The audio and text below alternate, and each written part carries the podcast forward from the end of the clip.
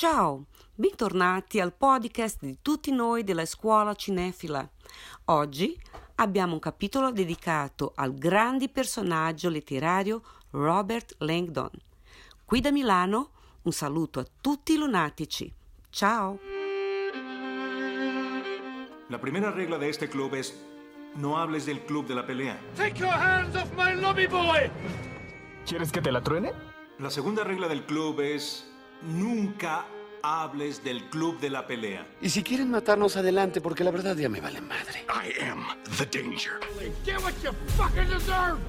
Y las ideas son a prueba de balas. I know it was you, Fredo. You broke my heart. Skidooch. Hola y bienvenidos de vuelta a Escuela Cinéfila. El día de hoy vamos a hablar de una de nuestras trilogías favoritas. Bueno, no sé. Ahora que lo digo en voz alta, no sé si es nuestras trilogías favoritas. tan. Unas películas que nos gustan mucho. Me gusta Ok, mucho, ok. sí, aquí creo que la teoría del trípode fallante de Asdru aplica, Aplica. a la Aplica perfección bastante. y mucho. Creo que es de los ejemplos más claros que podemos tener. Totalmente. cierto. Pero ha sido muy difícil para nosotros a lo largo de esta temporada y media pensar en trilogías que nos puedan dar la oportunidad de conversar y hablar de diferentes temas. Lo he dicho en muchos capítulos, esta segunda temporada hemos hecho- bastantes cambios y uno de ellos es que cada capítulo tiene una temática horizontal a la película o serie de la que estemos hablando. Hemos hablado de anarquismo, hemos hablado de la muerte, de la fotografía, El amor. el amor. Hemos también hablado de la nostalgia, de cómics, de películas de detectives. Hemos hablado de temas como el consumo de drogas. Y el día de hoy vamos a hablar de... La producción de drogas. Eh, sí, sí, también. Eh, hemos hablado de nuestras raíces colombianas, hemos hablado de los premios de la academia, hemos hecho bastantes programas eh, y hoy creo que vamos a tratar de conectar un poco más con otra área de nuestro conocimiento y de nuestro agrado que es la literatura. Vaya, claro, eh, la mayoría de películas de cómics pues son literatura, pero esta es una literatura ligera y mi autor favorito, y si no estoy mal, no sé si es su autor favorito, Mm, sí, me uno, sí, me apoyo. Dan Brown. dos, dos autores favoritos, y no, pues creo que Maffer sí no es, Pero es mi segundo favorito. pero es muy interesante porque, hablando de eso que Adru a veces ha mencionado de las páginas wiki, llaman a Dan Brown el dueño de los siete misterios, debido a los siete libros que tiene y que cada uno trata un misterio que es muy profundo y que Muy bueno. Hoy vamos a compartir ligeramente un poco de la bibliografía de Dan Brown, hablando un poquito de los siete libros, especializándonos en tres películas que se han hecho de esos libros. No vamos a tocar la serie Universal de uno de sus libros No. Y eh, hablar específicamente de esas tres películas y un poco de qué es Dan Brown y por qué se podría considerar como el rey de los siete misterios. Y por favor, que ojalá futuro sean ocho. Ruego a Dios que sean ocho, por favor. Así que bienvenidos, es el podcast más encantador del multiverso. Mi nombre es el Capi y hoy estamos transmitiendo desde la mansión Foster para amigos nerds, ñari- Viejitos. La buena de los que nos estén escuchando, esas tierras de por allá, re lejos. nerds raritos, geeks, Hasta eh, donde nos llega el Transmilenio. cinéfilos, amantes de las series, de los buenos libros, Misterios. misterios, en fin, nuestros queridos lunáticos desde muchas ciudades de Europa. Estamos, y a aquí, veces no Europa. estamos aquí con nuestro querido Asdru Landon. Hoy todos vamos a ser Robert Landon. Ok. sí, Pero sí, un. Robert Langdon distinto. Ok, ¿qué tipo, qué, cuál es tu Robert Landon favorito? Eh, mi Robert Langdon es el de. Bueno, no es mi parte favorita, pero me gusta el Robert Langdon de Inferno. Ok, sí. Que ya, o sea, que ya se siente como más mayor, se siente como más. Aporreado por la vida. Ah, sí, pero, pero, pero es como el, el señor mayor que sabe harto. En los otros ya se veía como muy joven, como eh, el joven que sabe mucho. Ahora ya es como, ah, no, es que es un profesor. Claro. Ok. Y, Lo- y yo le- soy profesor, entonces me identifico. Le ponen en una situación más incómoda, ¿no? Creo que es el libro donde más, y en la película donde más lo Sí. ponen en una situación incómoda. Sí, y Sí. más en riesgo siempre está desde que arranca. Y yo mala memoria sí tengo. Pregunta cinéfila del día de hoy. si Robert Landon escribiera el octavo libro. Robert Langdon. Robert Langdon. Aunque Robert Langdon también escribe libros. Sí, claro, claro. Sí, perdón, es Dan Brown. Perdón, perdón. Si Dan Brown escribiera el octavo libro y pidiera de tu asesoramiento, ¿qué misterio le recomendarías utilizar y aparte en qué ciudad debería estar? Rayos. Uy, está muy complicado. Sabiendo que tú serías la chica Landon, Ah, sí. o sea, no sería chica. Landon, sino serías tú. O sea, serás como su acompañante. Ajá. O sea, ¿con qué misterio le podrías ayudar? Eh, Uy, ¿Qué no. misterio te gustaría? qué y misterio. O sea, pero que, digamos, él, él es músico, pero tiene que ser un misterio la música. No, no, claro que no. No, Hay no muchos importa. misterios, hay muchos misterios. muchos Hoy por hoy, muchas misterios. preguntas. Sobre todo Sí. Dan Brown. Sí, sí, sí. Creo que es un autor que se caracteriza por hacerse preguntas que todos nos hemos hecho en situaciones hipotéticas que podrían suceder y decir como, ok, esto es lo que haría Robert Landon o Susan Fletcher o incluso o Rachel Sexton.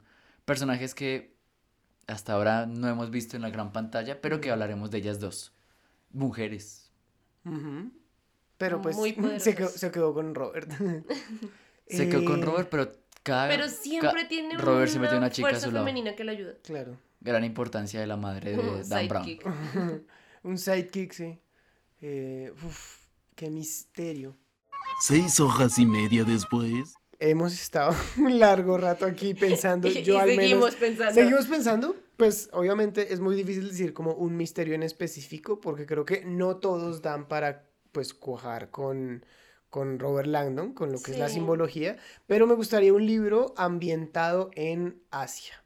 Es una cultura que siempre me ha parecido muy atractiva, Japón, China, todo. eh, no sé, tal vez enfocado a el taoísmo, eh, o más bien de pronto de la época samurái, alguna cosa así. Creo que es una, una parte que no se ha explorado aún. Hemos estado muy Europa, llegamos un poquito a Medio Oriente en, or- en, en Inferno. Sí, Eh, un poquito tocamos Eurasia. Exacto, en origen se devolvió más para Europa. Creo que es momento de que Robert Langdon pues llegue a Asia y pues también nos hable un poco de esa cultura. Yo leería encantado porque como digo, me encanta esa cultura. ¿Encanto? Y pues claro, ver como qué cosas hay simbológicamente eh, a través del personaje tan entrañable que es Robert Langdon, pues sería genial. Sí, total, ¿no? Como un choque de culturas. Y bueno, yo creo que tú eres un buen acompañante de Robert Landon, ¿cierto? Sí. O sea, le podrás aportar algo, por lo menos. Sí, no, no. Acompañamiento musical. Sí, no, yo le aportaría, em, em, eh, yo le cargo las maletas. Y también tenemos a nuestra querida hoy, Mafe Landon. Estoy muy emocionada. ¿Cuál sería ese misterio que te gustaría solucionar con Robert Landon? Tú sí serías una chica Landon. Yo- Claro, sí, claro. sí, sí, sí. Y es mi tipo. Es pilo, le gustan los misterios. El tipo tiene que ser Descubre la a- verdad en galán. todo. Es es un galanazo. Siempre lo ponen ahí de, de- O sea, Él nomás te dice como Leonardo da Vinci, tú, ta, ta, ta, ta, ta. Y yo, ¡oh, por Dios. siete hijos. y les ponemos a uno Darwin, al siguiente Newt Da Vinci. Pero, pues bueno, yo de pequeña, sí, hubo una época en la que estuve muy metida en ver historias, en ver, ah, bueno, History Channel y hablar mucho sobre la- lo que eran los misterios en la Tierra, en la humanidad. Y uno de los que siempre me pareció muy increíble es el Triángulo de las Bermudas. Uh, El por qué es un punto tan desconectado donde si tú llegas ahí, los radares, todo empieza a fallar, hay muchas desapariciones. Yo sé que parece un misterio más científico de lo que de pronto Robert Langdon podría tener que ver ahí, pero pues como siempre, Robert Langdon no, no está metido en lo científico, pero siempre hay un acertijo que resolver que viene dado dentro de la simbología que él sí ujú, conoce. Entonces, para irme por ahí, yo creo que la historia se desarrollaría cerca de Miami. De por- Miami. Miami, porque el Triángulo de las Bermudas está entre el punto, un punto cercano a Miami y Cuba. Bueno, yo creo que podría Miami, Cuba, toda esa zona ya casi centroamericana. Robert en Cuba. En Cuba, uf. Y lo enlazaría con un artista que en este caso sería escritor, que sería Julio Verne. ¡Wow! No, Maf, estuvo Tengo genial. la historia, Me la vendo, te la vendo, Dan. Brown. Muy bueno, muy bueno. Sí, una mezcla sería muy, muy cool, como el Sí. verificar esos libros, ¿no? Yo ese libro lo leería pensando, ¿será que van a hablar de por qué Julio Verne logró como predecir tantas cosas? Sí. E- eso sí es misterio. Muy misterio. Ajá, chévere. Bien. Uf, muy buena respuesta. Bueno, ¿y tú, Capi? Cuéntanos. Yo también sería una chica en Landon. no, mentira, yo creo que si yo fuera el acompañante de Landon, yo sí podría aportar mucho conocimiento del que tengo en cine. Oh. Yo sí sería muy de... mm, El alunizaje. ¿Viste, ¿Viste esa película rarita de los ochentas? Cuando los aliens quieren ponerle huevos encima de los humanos. Yo sería así, yo sería así. Ah, yo creo que hay muchos misterios de la vida. Como dije, Robert Landon se pregunta muchas cosas que creo que mucha gente se pregunta al igual. Sí. Pero mi misterio principal sería la muerte de Lady Di. Sé que suena súper cliché, No. pero Me me, gusta. pero me es que no es tan como fantasioso como otros misterios. Es más conspirativo. Es más conspirativo. Exacto. La conspiración es un libro que ya existe como título, pero este me gustaría porque creo que sí es de las grandes preguntas que han- siguen y siguen. y- como, como la desaparición de Hitler. ¿Vivió? Sí. No vivió. Y así, eso, eso, eso me gustaría. Ah, otra que se me ocurrió así de revuelo, como el Club de los 27. No sé, algo así como que todos los artistas tuvieran algo en común y que al final pues eh, tuviera que descubrir por qué todos están muertos. Pero con el de Lady D me parece muy bacano porque creo que se podría meter con la teoría de que, por ejemplo, hay una sociedad llamada los reptilianos en el mundo, de los cuales hace parte la reina Isabel. Entonces sería muy bacano porque, como dijo Andrew en algún momento, masones, Illuminati, muchos otros grupos y comunidades de que en algún momento se consideraron dentro de las sombras. Hoy por hoy podría ser muy interesante ver cómo él puede solucionar ese misterio. Y me parecería chévere porque si es algo que sí Y existe. darle paz a Lady Di. Pues creo que nunca va a pasar de moda ese personaje, entonces sí sería muy interesante No. saber por qué. O sea, como por qué, qué tenía que pasar, si pasó o no pasó. Pero pues obviamente estoy entiendo que sería un libro muy difícil, pero bueno, eso es, ¿no? O sea, se iría de lleno en Londres. Sí, sí, sí, sí, yo creo que será muy bacano como, como aprovechar esa cultura londinense que Robert Landon no hace parte de esa cultura. Pero sí, por ejemplo, no sé, como decía Mafi, tal vez un Julio Verne ahí como al ladito, o tal vez un Sherlock Holmes por ahí al ladito. ¡Uh! Me gusta. Algo- Jack algo- el destripador. Ya estaba en Londres, pero pues me gustaría ese misterio. Ok, así que recuerden que ahorita vamos a hablar de las tres películas de Robert Landon, de la saga de Robert Lan- de la trilogía de Robert Landon más bien. Y que esta va a ser la opinión de eh, Asdru, de Mafe y del Capi. Así que si ustedes quieren dejarnos su opinión, su retroalimentación, alguna sugerencia o eh, felicitarnos por nuestro trabajo también, Gracias. pues eh, lo pueden hacer en nuestras redes sociales. Aparecemos en todas las redes sociales como arroba escuela cinéfila para que nos busquen y nos sigan apoyando. Ahora sí, vamos a comenzar con un resumen slash ficha técnica de nuestra querida voz de la razón, nuestra querida Mafe. Soy el mapa, soy el mapa. Iba a iniciar la ficha técnica, pero seguimos con la gran pregunta. Y es que eso es lo chévere de Robert Langdon. Porque ya no me quiere. Ese es otro misterio. Por favor, responde. Que le encuentres las señales. ¿Qué simbología tiene? ¿Qué simbología tiene un jaja? Pero en este caso, bueno, anexo, encontramos otro misterio que sería el descubrir el secreto de la Atlántida. Yo creo que este también es un clasicazo. Y las sirenas y todo ese cuento. Algo mucho más fantasioso, ¿no? Es que el mar- el área mar- 51. El sí, mar esconde El Área 51, mucho. Pero el mar esconde mucho. O sea, el mar es tan. O sea, que creo que hay un porcentaje muy bajo de lo que realmente conocemos del mar. Sí, Porque no podemos llegar por presión y todas no esas alcanzamos a cosas. acceder. Sí, O sea, sí, sería muy bacano algo así, porque creo que no lo hemos llevado al mar. Y aparte estamos pensando de un personaje que su fobia principal durante mucho tiempo es el encierro. fue el agua y el encierro. Algo así, no sé, como que tengan que encontrar al megalodón, al megarrolón, algo así. El megarrolón.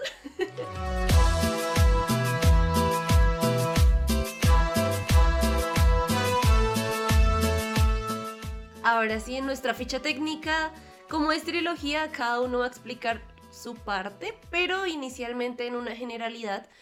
Robert Langdon, la trilogía consiste en entregas estadounidenses distribuidas por Sony Pictures de acción, misterio y aventuras. Las tres películas están dirigidas por Ron Howard. Aunque también hay que hacer la precisión de que existe una serie de televisión que es precuela. Las películas se basan en la serie de novelas escritas por Dan Brown y se centran en el personaje ficticio de Robert Langdon. Esta trilogía en general se hizo con un presupuesto de 350 millones, pero la recaudación de la trilogía fue de 1.463 millones. Hablamos de tres películas. Claro. O sea, es una buena recaudación a pesar de todo. Habría que ver cuánto recaudó cada una. Exactamente. Seguro que hay Ese una es el que punto. recaudó más. Ese es el punto. Y no puedo hablar de un reparto porque pues realmente el único reparto constante va a ser Tom Hanks. Haciendo el personaje de Robert Langdon. Ahora sí, cada uno con su película va a hacer esa breve descripción.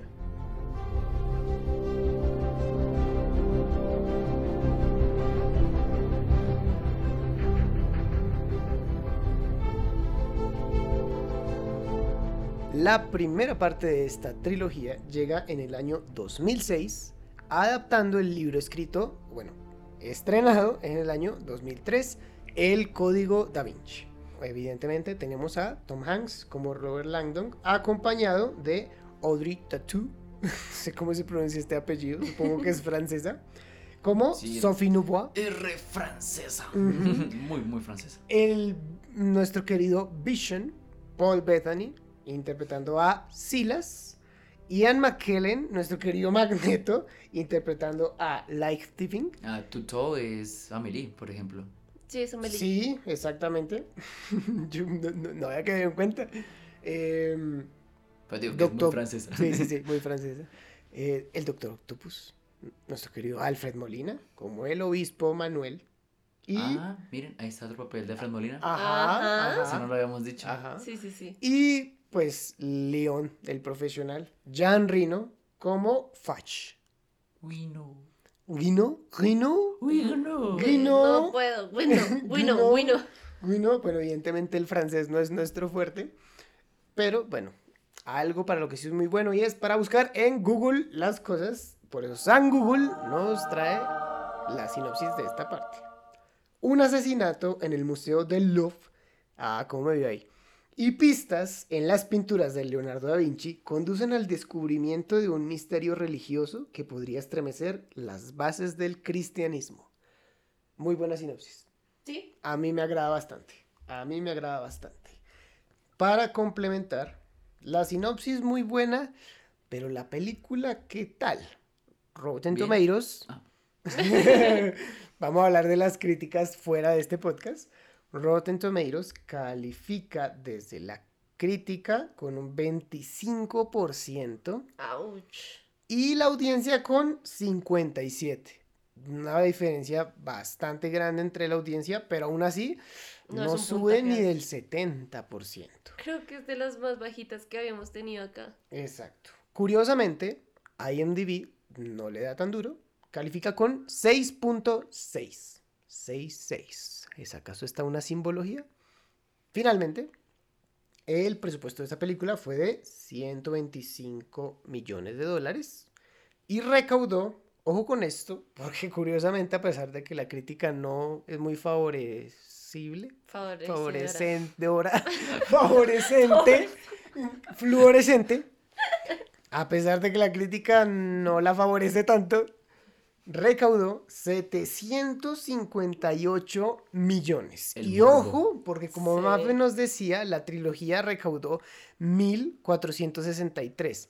Es decir, estas, esta parte, solo esta parte, recaudó más de la mitad del total de la trilogía.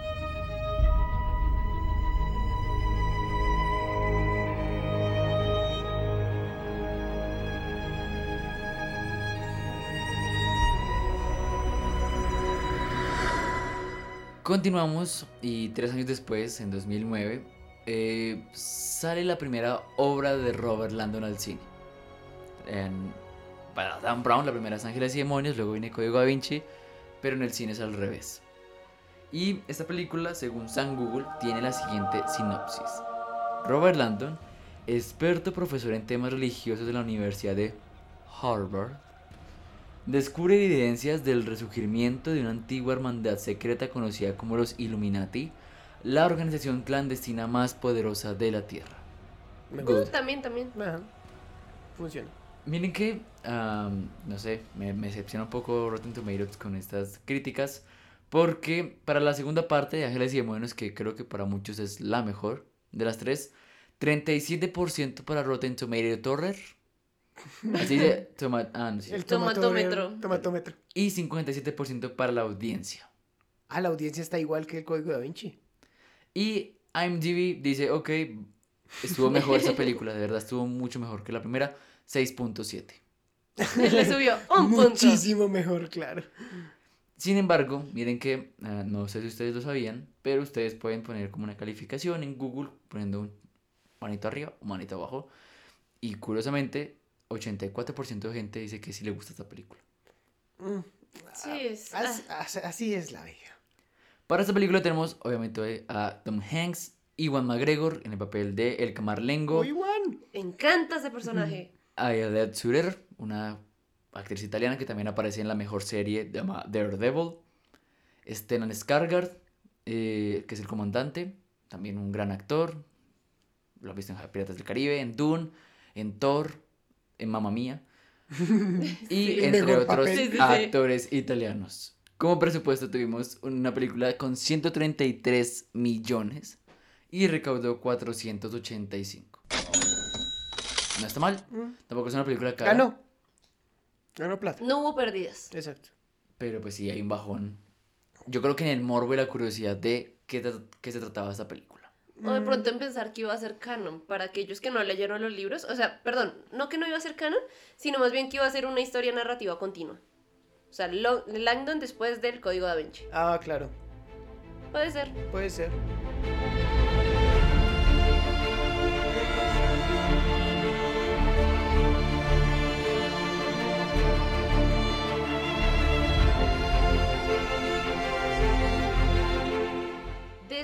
Que salió Ángeles y Demonios, libro y película, llegó en 2013 el libro de Inferno, que fue adaptado al cine también por el director Ron Howard en el 2016. La sinopsis de esta película, según San Google, nos dice, cuando Robert Langdon se despierta en un hospital de Florencia con amnesia, se une a la doctora Sienna Brooks y juntos deberán recorrer Europa en una carrera a contrarreloj para frustrar una letal conspiración global. Eh, la- es la premisa y va, pero esta está un poco más floja, Ujú. un poquito más floja. Y así mismo, pues lo percibió la gente que vio esta película. Rotten Tomatoes, críticos le dio un porcentaje de 23%, la audiencia un porcentaje del 36%, y IMDb decidió bajar un poquito ese número del 6.7 hasta el 6.2. Yo lo hubiera puesto aún menos. Yo también. Realmente lo hubiese puesto mucho menos.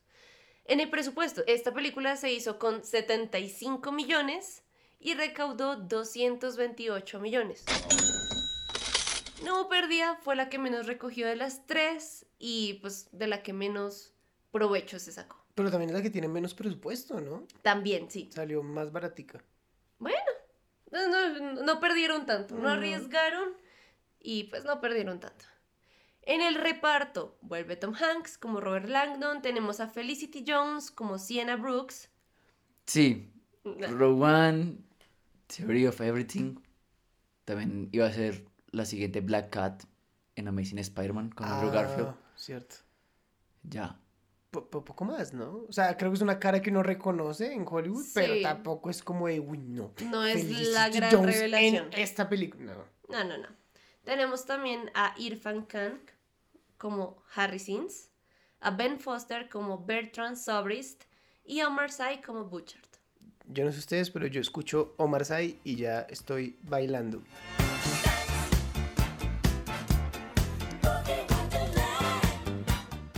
¿No? Por amigos intocables.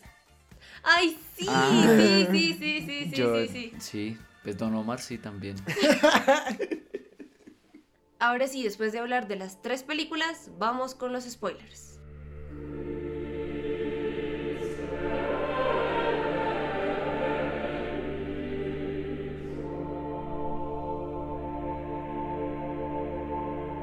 como dijimos, el rey de los siete misterios le dicen en una página que vi, que dice Wiki London. Ay, me encanta. Y está sí. bastante cool, está bastante cool, como lo decías en algún momento. Cada comunidad que tú puedas ir creando en redes sociales, en internet, pues tiene este, el wiki. El wiki es el conocimiento más específico de algo. Obviamente todo nace del término de Wikipedia. Wikipedia? You're using Wikipedia as your source of information. Pero me parece que está muy cool porque siento que estamos metidos o inmersos los tres en el mundo de las películas y aunque obviamente gracias al gran Ron Howard tenemos tres películas buenas, o sea, no nos gusta mucho Inferno, claro está, pero no es una mala película a comparación de otras que son peor de malas. Esta película creo que carece de basarse en su material original para poder contar una muy buena historia. Pero ya lo haremos más adelante. Por ahora, yo les quiero decir que Dan Brown es el hijo de un matemático y una compositora de música sacra. Eh, Ok, qué combinación tan interesante. Qué curioso, sí. Sí, y realmente esa- esas dos personas son muy importantes para él por toda la influencia narrativa e intelectual que le pueden dar a su hijo. Mm, Claro. Y como él entiende, no sé, creo que es de las pinceladas de Dan Brown. Hace mucho no utilizamos esa palabra para hablar Las de alguien, pero pues estamos Sí. hablando de un autor de libros. Él, desde muy pequeño y a medida que fue creciendo y también estudiando en la universidad, pues se dio cuenta que cada lugar tiene una historia que contarte siempre y cuando estés dispuesto a escucharla. Y por eso creo que una de las pinceladas principales de Dan Brown es el hecho de que cada ciudad a la que él lleva a sus personajes, pues es una ciudad que previamente Dan Brown ha ido, ha estudiado, ha descubierto cosas, ha investigado, ha, co- ha recorrido todos los pasillos de esas ciudades para contarnos de manera muy, muy buena lo que pasa en ese lugar. Hay mucha gente que yo lo que he escuchado es que cogen, por ejemplo, el libro de Ángeles y Demonios y lo van leyendo a medida de que están en Roma. Oh. Eso sería increíble. Y hacen el camino de Robert Landon en Roma. Y Claro. yo no sé si se puede hacer con otros libros. He escuchado que solamente lo han hecho con el de Ángeles y Demonios. Pero me parece algo muy, muy interesante. El poder tomar un libro, cogerlo como referencia y vivir la experiencia con el personaje. Claro. Me parece que está muy bien. Ahora, este señor, como les dije, dice que la mayoría de sus libros se basan en preguntas que en algún momento él se hizo en alguna etapa de su vida o preguntas que no tienen respuestas del todo. Él no asegura que él tenga las respuestas únicas y correctas hacia ciertos misterios, pero siempre hace que sus personajes se acerquen lo más posible y que a lo largo de todas sus historias, pues la historia no solamente se trate de, ok, se resolvió el misterio al final en los últimos dos capítulos. No. Se trata de una compleja discusión de Robert Landon con su lector de no solamente la vida de Robert Landon, porque creo que muy superficialmente se toca la vida de él, pero sí de cómo él entonces va conociendo personajes, lugares, historias e incluso descubriendo cosas que él no sabía desde la profesión que tiene. Y eso me parece encantador de un personaje que, a diferencia de lo que podrían ser otros detectives, espías, eh, descubridores, pues, no sé, creo que Robert es un personaje que uno sí puede desear ser como él.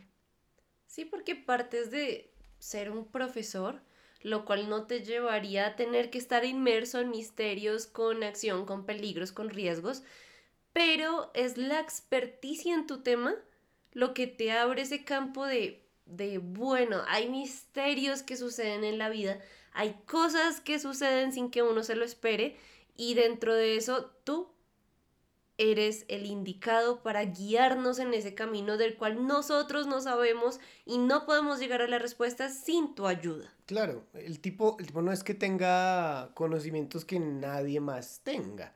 O sea, Robert en algún punto aprendió de otra persona, leyó, investigó todo lo que sabe. La diferencia es que Robert es una eminencia en el campo y es el, el experto al que se acude para tener como la mayor cantidad de conocimiento, incluso dentro de las historias y ya pues obviamente dentro de las películas también, pues Robert tiene que investigar un poco más. Hay cosas que él no sabe y eso está genial.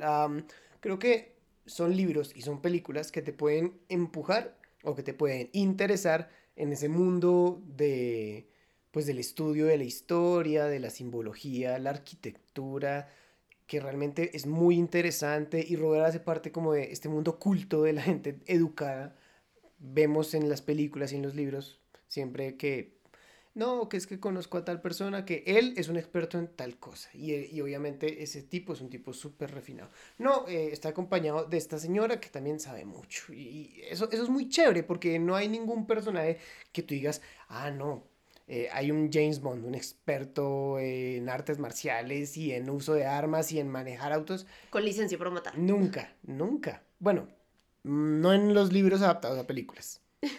Pero, pero no, no pasa eso así, no es tan fantasioso. Entonces, eh, me, me encanta eso. Yo en algún momento, cuando los leí hace bastante tiempo, eh, bueno, algunos de estos libros, otros los leí más recientemente, pues claro, sí me llamaba mucho la atención este estudio como, ay, claro, es que si hay una fuente que tiene dibuja una señora con una jarra, eso significa algo. ¿Y qué significará? Ah, la Rebeca.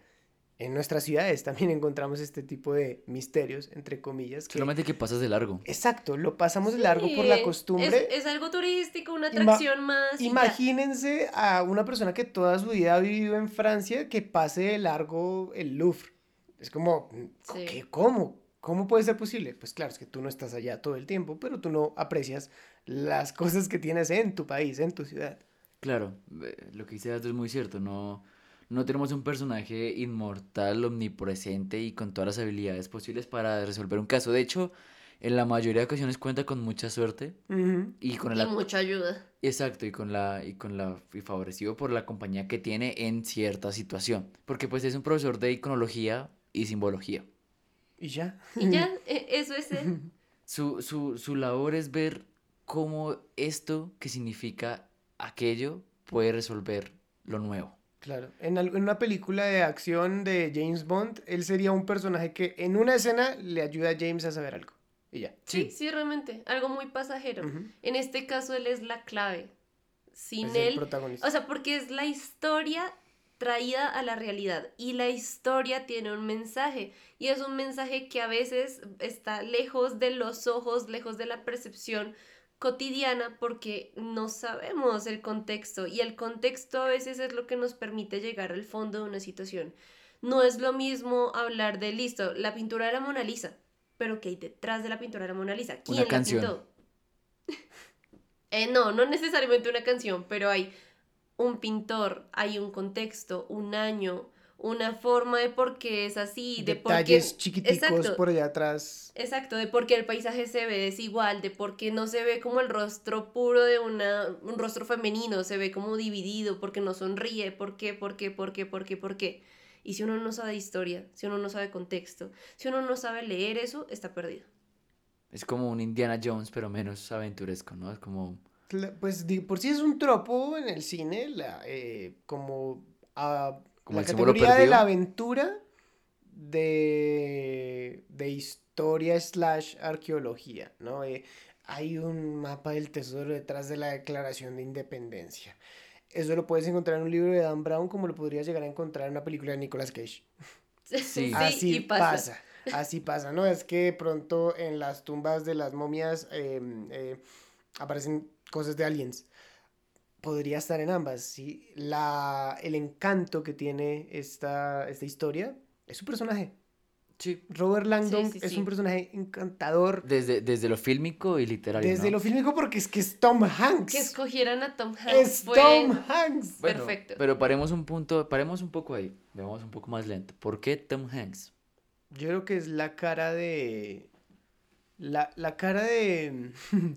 no sé cómo decirlo, como resumido, pero te, te imaginas que es una persona mayor, o sea, él no se ve joven. En el momento en que se filma, digamos, por ejemplo, la primera que sería el Código Vinci, no se ve joven, no se ve viejo tampoco, pero no se ve como un joven intrépido, sino que es realmente un tipo que crees que puede saber. Un intelectual. Si te dicen, no, el tipo sabe harto y escribió tantos libros, tú dices, ah, sí, me lo creo. Simplemente Sí. que te digan lo mismo de una niña de 10 años. Es como, espera, ¿qué? ¿Cómo? No ¿Tú? tiene sentido. Exacto. Pero Robert Langdon sí tiene esa cara. Y además, Eh, no es el tipo que sabe mucho y es muy refinado y que lo ves que está como tan lejos, sino que es un tipo agradable, un tipo humilde, es un profesor, entonces obviamente él se va a tomar el tiempo de explicarte todas esas cosas que él sabe porque él no va a asumir que son obvias, que ah, no has estudiado la historia del Louvre. No, Roland jamás diría eso. El tipo tiene un reloj de De Mickey. Mickey. Eso es bellísimo. Un detalle de construcción de personaje básico, pero que es como eh, un tipo tan letrado, un tipo tan intelectual con un reloj de Mickey y por la conexión personal que él tiene con él, ese objeto. Es un tipo común, es un tipo como tú, como yo. No está por allá re lejos de que no, es que él sabe más que todos. No. Y Sí. Tom Hanks eh, se siente de esa forma. Eso aumentó el, el estereotipo de Tom Hanks, ¿no? Del hombre protector y buena persona. Agradable, sí. Sí. El bonachón. Lo- El pastor buena onda. sí, um, el terminal. Catch Me If You Can. Forrest Gump. Pienso que en Catch Me If You Can es bastante serio, pero aún dentro de lo serio que es y como lo amarrado Sigue que es, que es bueno. tiene sus momentos Siente de... cierta conexión por, por el personaje de Leonardo Claro. DiCaprio. En Noticias del Viejo Mundo, una de las películas más También. recientes, también. En El Expreso Polar, también. Entre otras películas donde él siempre va a tener a una persona menor que él, eh, que siempre lo va a tener que cuidar, ¿no? Como de... Yo creo que nunca he visto una película donde Tom Hanks sea un personaje o un villano, un antagonista No. No. porque no le da ese tipo de personajes. Así que, bien, me parece que eso hace que entender a Robert Landon sea mucho más sencillo, como una persona con la cual puedes confiar, pero aún así debe inspirarte respeto, Totalmente. por lo que sabe y por lo que es. Y el detalle del reloj me parece increíble, por lo que les digo, porque no se trata de que todos los seis misterios, por ejemplo, de, o los cinco, perdón, de Robert Landon vayan en torno a, era tu papá, era tu tío, era el colegio en el que estudiabas, era tu mamá. No es un crimen. No, no, no, no, cosa que no, no pasa con, con muchos personajes como por ejemplo lo que tratan de hacer al final con James Bond. Es que era tu pasado, o ahora es tu futuro. Parte de la esencia que tenía James Bond, que sigue teniendo Robert Landon, es que cada historia o cada misterio que se resuelve es ajeno a su historia, más aún le afecta. Y no es mencionado anteriormente. En los libros no te dicen como, mira, lo que pasó en Roma, o lo que pasó en Francia. ¿Recuerdas que Claro. tú descubriste el Santo Grial? Se- Ahora te se le menciona, más no es como él, él, él que solucionó eso. Sigue No. siendo un profesor. Creo- y creo que le permite eso, que, que si tú, por ejemplo, comenzaste con Inferno, pues si vas a Origen y si vas a tal libro y vas a tal otro, pues digas, ok, lo puedo entender, lo puedo disfrutar, pero no tengo que leer el 2, 3, 4, sino puedo comenzar desde cualquier Claro. punto y aún así lo pueda disfrutar. Pasa igual en el mundo fílmico. Cosa que lo que les digo, a veces se complejiza mucho con otros personajes que lo que tratan de hacer es como más cercano al público y por eso lo humanizan más. Ya de por sí Robert Landon slash Tom Hanks es muy humano. Eh, fíjate que eso que dices, por ejemplo, de que, claro, no se relaciona directamente con él, pero sí se llega a relacionar en la medida de que como él hace parte de un gremio de personas cultas, de personas que hacen parte de todo este contexto histórico, pues esas personas sí pueden llegar a estar metidas en misterios. Y ahí vamos a ver en los libros que suele pasar. Él conoce a una persona que eh, murió en, en la escena del crimen que inicia el misterio o conoce a O una- un es- personaje sí. importante durante el misterio. Alguien experto en el Santo Grial. Estuvo conectado preciso buscando acceso a- al, al papado cuando Mm. necesitan su ayuda. Exacto, etcétera, etcétera, etcétera. Sí, Robert Landon no existe sin las dos primeras mujeres que les dije, que son los dos personajes de las dos primeras novelas de eh, Dan Brown. Les digo, lo que les digo, estas novelas no han salido al cine ni a las series, pero creo que es importante saber, porque leyendo estos libros uno se puede dar cuenta de por qué el personaje es como es y que a Dan Brown le gusta un personaje que desde lo que él sabe pueda construir la historia. ¿Me hago entender?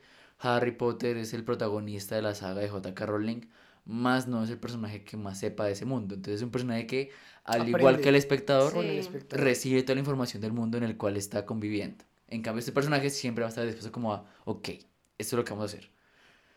El primer libro, La Fortaleza Digital, nos cuenta el misterio de Susan Fletcher, una de las mejores criptógrafas de la NSA, criptografía, Sí. que verá peligrar su vida con la llegada de un extraño código que a primera vista ni ella misma sabe descifrar. Imagínense un código que nadie sabe descifrar. un símbolo que nadie sabe qué significa, un icono que no tiene ningún significado. Mm. Pero, como siempre, esto altera el rumbo de la historia y hace que la NSA esté en peligro porque de no resolver este misterio, que es indescifrable, se va a revelar la información privada de esta organización. Fuerte, porque yo, yo sí sé que incluso hay, digamos, ecuaciones imposibles. Sí existen en la realidad y en la cotidianidad cosas que nadie puede resolver o que son muy difíciles de resolver. Y cuando tú partes del, del supuesto de que nadie va a poder, es como, bueno, ¿y aquí ahora qué? ¿Y con- de dónde arranco y cómo arranco? Si yo siendo una de las mejores criptógrafas y teniendo a toda mi, mi unidad de criptógrafos o de profesionales, no lo puedo lograr. Claro, y está el hecho de que no puedes confiar en nadie cuando se trata de una información tan delicada como la información gubernamental. Y con una organización que también tiene mucho detrás que esconder. Mm, los, uy, sí, secretos ja, gubernamentales. Eso lo quería decir cuando Asdru dijo fantasía. Para muchos esos libros pueden ser fantasía, ¿no? Pero para otros es el simple relato de una conspiración que mucha más gente tiene. Sí, es que Sí. eh, Dan Brown crea una ficción en el contexto real y con cosas que sí hay y que sí pasan o pasaron. Podrían pasar. Podrían pasar, incluso yo, yo sí soy de las, de las que cuando vio la película y leyó el libro, sobre todo al poder sopesar más la información textual que está dando Dan Brown, yo sí siento que ahí hay bases. O sea, por más de que lo que decía el Capi, no puede ser la solución real de pronto algunos misterios, pero, pero son supuestos que tú sí crees. Tú sí piensas como, si yo llego acá y abro tal puerta y miro este código y tal vez lo pienso así, sí puedo llegar a esa respuesta. Sobre todo creo que Dan Brown en el 98 se atreve a hablar de algo que sí más adelante va a pasar en el mundo real y es el poder de la información digital, ¿no? Hoy por hoy, por ejemplo, ¿cuántos secretos pueden revelar este grupo de anónimos? Y cuando el mundo se pone y se, y se enciende en llamas, como hace poco Rusia y Ucrania, ¿cuánto ayuda a Anonymous a revelar información privada? Y eso también ayudó como a bajar los humos y a que la información fuera verídica, por ejemplo en la campaña de Trump. Y así sucesivamente. Entonces, hoy por hoy la información digital tiene un significado mucho mayor. Y conspiraciones hay de todo. Porque gran parte de nuestros rasgos como humanos es de ser desconfiados de todo lo que nos pasa. El dudar, Sí, el- y el que no duda es un pendejo. sí. Siguiente libro, tenemos La conspiración, un libro que gira en torno a una red de conspiraciones que se desencadenan tras el descubrimiento por parte de la NASA, otra gran organización, de un meteorito enterrado en la plataforma de hielo en Canadá, que parece presentar pruebas, pruebas de la existencia de vida extraterrestre. Chan, chan, chan. Una de las preguntas que todos nos hemos hecho y que todos hemos cuestionado es, ¿estamos solos?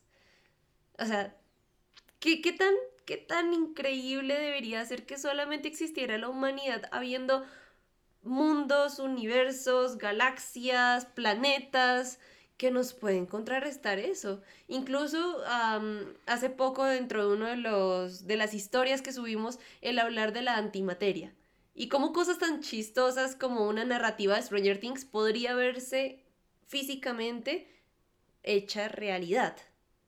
Como Sí. no es tan descabellado pensar eso. Partiendo de ahí, el pensar en que puede existir vía extraterrestre, no tan lejana a lo que nosotros podemos concebirnos como humanos, como animales, como razas, como el origen de nosotros, este libro lo Claro. hace. Claro, no, y qué bonito que a pesar de que hay cosas que ya sabemos, como, ¿no? Pues, ¿qué dice la ciencia acerca del origen de todo? No, pues el Big Bang. Pero luego, luego resulta, uno se pone a investigar más y dentro de la teoría del Big Bang igual hay preguntas de... Hay vacíos. Hay vacíos, Y no, obviamente. y no todo el mundo aprueba la teoría del Big Bang, ¿no? Claro, claro. Eh, por eso es una teoría. Ajá, muy bien. Exactamente. Y, pero aún así, dentro de la misma hay preguntas de cosas, bueno, ya obviamente cosas científicas que yo no sé. pero pues obviamente Soy pues, músico. sí, investiguen, investiguen y van a encontrar, eh, o sea, de verdad, como cosas muy interesantes acerca de pues no, no es solo como que explotó y apareció todo, sino que dentro de esa explosión necesitamos preguntarnos varias cosas acerca de cómo funcionan después de ese momento. Y es algo que supuestamente ya se sabe. ¿Qué otras cosas que ya sabemos? El mundo es redondo. Supuestamente, como que el planeta es redondo. ¿Qué cosas que supuestamente ya sabemos podríamos seguir cuestionándonos? Sí, digo lo del mundo redondo porque has de explicar muy bien lo del Big Bang y creo que eso aplica para muchas cosas. Hay mucha gente que le, tú le dices, ¿cómo se creó el mundo? El Big Bang.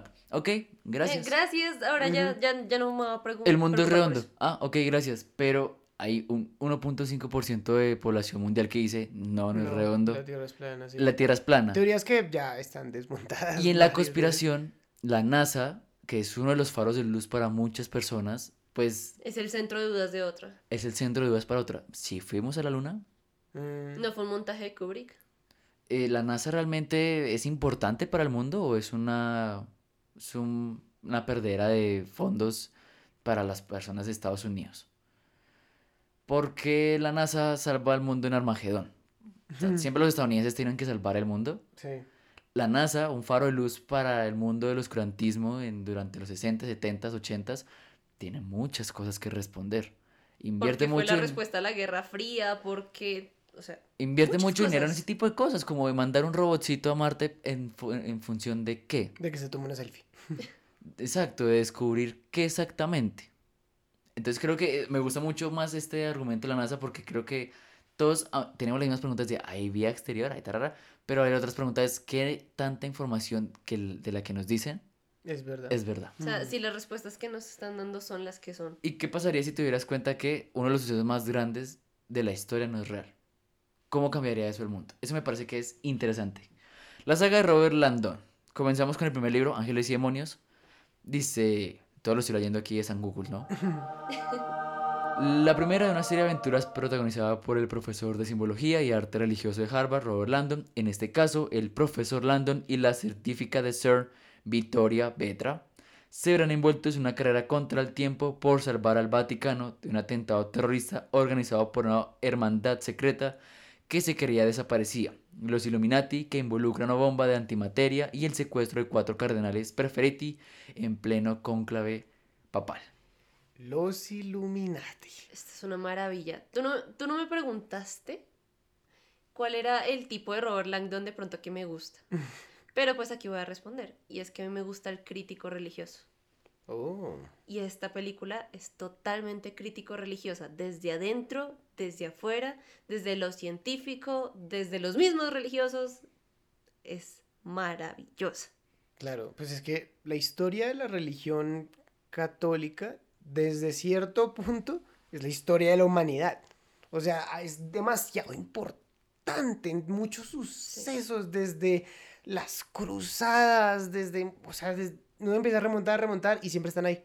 Sí, O sea, hay, que, Siempre hay- están ahí. hay que partir que es del año cero. O sea, son los ganadores, son los ganadores y como siempre decimos, la historia es contada por los ganadores. Ujú. Entonces, gran parte de nuestro conocimiento de la vida y de la historia es dado gracias a ellos. No, y esta, esta parte, digamos, como es bonito porque es crítico ante la religión, pero tampoco te está diciendo deja de creer por esas cosas que estamos exponiendo. No, pues es una institución de hombres, obviamente, tiene un montón de imperfecciones y hay un montón, de cosas que tú no sabes, cosas que hicieron los papas, cosas que pueden ser buenas, pueden ser malas, puede parecer que no importaron para mucho, como me encanta el detalle de la gran castración de, las, de los Ah, sí, monumentos, sí, sí. las figuras que fueron censuradas. y tocó ¿cierto? poner unas hojas de laurel. Eh, sí, los artistas que, que trabajaron en todo lo que ahorita es el Vaticano ocultaron cosas. La Capilla Sixtina tiene cosas ocultas. ¿Qué pasó la con mi- Miguel Ángel ahí? La misma ciudad del Vaticano tiene, o sea, es un gran fuente de religión para todos. Es el centro de todo. Eh, eh, es la meca de los católicos. Y todo tiene un significado. Por eso me encanta esto de. ¿En qué tanto, qué tanto tiempo suceden las historias de Robert Landon? Pues en muchas es un día, dos Es días. un- En este caso fue como siete días más o menos. Ah, Ángel- no me tienes como dos semanas. Ángeles y demonios son horas. Sí, horas porque pues, Ay, está el sí, secuestro, entonces hay sí, que, sí, sí, hay que sí, salvar a los- No, pero digamos cuando se remonta el secuestro de la bomba. Eso Ah, también. bueno. bueno. Pero estamos hablando de, de Robert Landon solucionando Desde el que caso. arrancó. Son sí. horas, porque aquí está el hecho de, si no haces esto, hay una consecuencia. Y es que esta bomba, que es letal, explota. Y creo que Y los sacerdotes, o sea, ¿alguien, ¿alguien quiere pensar en los sacerdotes? lo, sí, Los preferetti. Eso Los también es, preferiti, es oh. interesante. Cuando yo leí el libro, yo no sabía bien cómo era la cosa con las elecciones de los papas. Yo como No- esto no habías vivido eso? No, o sea, lo había vivido como de que, como de que, ah, mire, cuando salga el humo de allá, es creo que, por, papa. creo que por tu edad, Pero no entiende. Benedicto en el 4 Ujú. Y ya luego y Francisco, Francisco en el 13, 2013. ¿Cuánto Sí. tenías? Como 12. En el 2013, pero ¿en qué mes fue? Ay, puedes decir No sé. el día y la fecha exacta. sé que es año 12, 2013, 12, pero 13, tenía 12, pero lo que tú 13 dices es muy cierto. Eso es lo que pasa y que trasciende a lo largo de la historia, pero a veces uno no Y- es consciente, Incluso ¿no? a pesar que tú ya estés grande y digas como, no, claro, es que mira, estaba Benedicto, ahora viene Francisco, tú no entiendes el funcionamiento interno. Y este libro Sí. te dice, no, mira, es que hay un grupo de obispos que son los que se visten de rojito, un conclave. que se llaman cardenales y ellos son los que votan por el papa. Y el papa normalmente es uno de ellos. No, y me, me, me encanta que Y los un tráfico primeros... de influencias ahí, ¿no? Total, que los primeros minutos de la película se dedican a contarnos eso, como cuando muere el Papa, el anillo de San Pedro se tiene que, bueno, se tiene que dañar y para crear uno nuevo, para el nuevo, el que va a llegar, se va, ellos se encierran durante el tiempo que sea necesario para dar un voto, humo gris, no es el Papa, humo blanco, ya tenemos Papa, Eso- habemos Tiene que haber un tercio de Hay los votos a favor de una sola Todo un ritual, lo que dice Mafe. Esto, que no se pueda, por ejemplo, revisar los cuerpos de los papas después de muertos, del nombre, por ejemplo, que escojas. Digamos, este año 2022 hay Mundial de Qatar. Sabes bien que el Mundial es cada cuatro años. Entonces, Sí, se acabó este, muy bien, la pasamos muy rico, siguiente. Pero es una celebración, como una celebración del fútbol y sucede cada cierto tiempo específico. La muerte de un papa no se sabe en cuánto tiempo va a suceder. Pero cuando sucede, todo el mundo, todo gira en torno a ese suceso. Exacto. exacto. Porque lo que les digo, no se sabe cuánto tiempo va a pasar y no es una cosa de, sí, se murió el papa, qué alegría. No, Mm. no es eso. Es un momento de luto y de decisión. Cada humo negro que salga cada día es un día más donde el mundo está pendiente de esa noticia. Al punto de que cuando ya el humo blanco se despliega toda que quién es el nuevo papa, qué piensa, de dónde es, qué tipo de actos hizo, qué tipo de proyectos culminó en su comunidad, porque eso es un camino y hay gente que hace ese camino. Anexo a esta película, les recomiendo una muy buena de la plataforma Netflix, The Two Popes, Anthony Hopkins eh, hace muy buen papel como Benedicto y Mucho. Jonathan Price como eh, Francisco, cuentan muy bien Sí, cómo queda es- clarísimo. Es- el, el proceso del Es conclave queda muy, clarísimo. muy, muy detallado. y la transición entre uno y el otro. Pero bueno, volvamos a la historia. Los Illuminati no son estos, el Señor Fantástico, Black Bolt, no, son- no son esos. Los que salieron en Doctor Strange por cinco minutos. No son esos, sino son una comunidad que atenta contra la religión, al igual que la ciencia. Y creo que es el discurso claro de lo que pretende el personaje de Iwan McGregor y es mostrar que así como hay un héroe, hay un villano para la historia. Y si la religión es la respuesta, la ciencia es la forma en la cual las- el mundo va a carcomerse, como se carcome a sí mismo, se carcome a sí mismo, resultado de eso, una bomba hecha de antimateria. Claro. Sí, o sea, esto me gusta mucho porque esta, esta crisis de fe que tiene el personaje de Iwan McGregor surge a partir de lo que él tanto quería, en el que era su admiración, el papa de ese momento. Y era este hombre es, es, es un religioso de verdad que se siente en conexión con Dios, con, con su fe, que está mostrándonos lo que es la verdadera, el verdadero camino de la religión. Es un peacemaker. Hmm, Interesante. Es que igual, o sea, es un punto de vista muy político de la religión, ¿no? Sí, exacto. Pero ¿qué pasa? Que es que el, el único pero que tenía el personaje de Iwan McGregor acá era de, de, de no, la, la ciencia no es el camino, la ciencia es nuestro villano, la ciencia nos pone en peligro. ¿Por qué? Porque la ciencia da respuestas a lo que se supone la respuesta es Dios. Claro. Y él obviamente arma el engaño de que la iglesia va a salvar al mundo de la ciencia. Es un soldado raso que hace todo lo posible para que su equipo gane. Yo lo siento como un doble agente. No. Pues es que ni tan raso, pues era el camerlengo. Es la persona encargada de la El, religión. el secretario del Papa. Es, Es el secretario del Papa, el hijo del Papa. catolicismo cuando no hay papa. Literalmente el hijo del Papa. Es el hijo del Papa al punto de asesinar por él. O sea, creo que se vuelve ese discurso otra vez medieval de cómo la religión comete errores para poder seguir siendo la religión. Justificando la religión. Sí, eh, creo que en el Ángeles y Demonios hay muchas de esas cosas como la ciencia, las, Galileo. las sociedades secretas, cómo callar las voces de las personas que van en contra de eso. Y como les digo, un personaje que por su religión, por su fe, por su posición social dentro de la misma comunidad, debe hacer todo lo posible para que suceda lo que deba suceder. Sí. Ha- Hay gente que quiere mantener las cosas como están, porque así funcionan. Y hubo una gran época en la que la religión quiso que las cosas se quedaran estáticas. Mm, El oscurantismo, donde no hubo una, una evolución de conocimiento, donde no se podía estudiar, donde todo lo que se viese medianamente científico o de progreso era visto como brujería, como diabólico, como malvado, porque no era conveniente. Hay también el nombre, ¿no? Illuminati. Exacto. Sí, yo me acuerdo mucho de estos de los de los las tortugas ninjas. Porque Sí. Miguel Ángel aquí es muy importante. Miguel Ángel. ajá.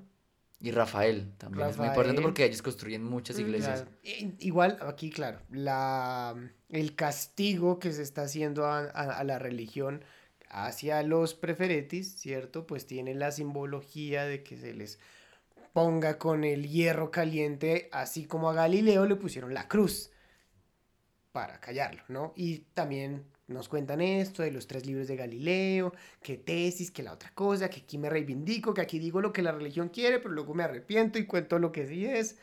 Bueno, ahí eh, se investiga directamente ante ese documento. Y todo eso protegido por la misma iglesia. Todo eso protegido Documentos por a los cuales iglesia. Roland Down quería acceder como, como fuente de conocimiento y no podía porque la iglesia en su poderío económico, político a nivel mundial tiene mucho, mucho, mucho de, de, de, de contenido cultural y demás que nosotros no podemos conocer. No podemos ni imaginarnos Y las tampoco- cosas que pueden haber en tampoco la tenemos biblioteca del Vaticano. acceso.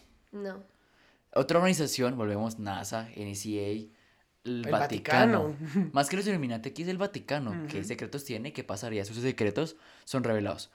Finalmente, eh, el final me parece muy bonito. M- Más el de la película que el del libro, justamente.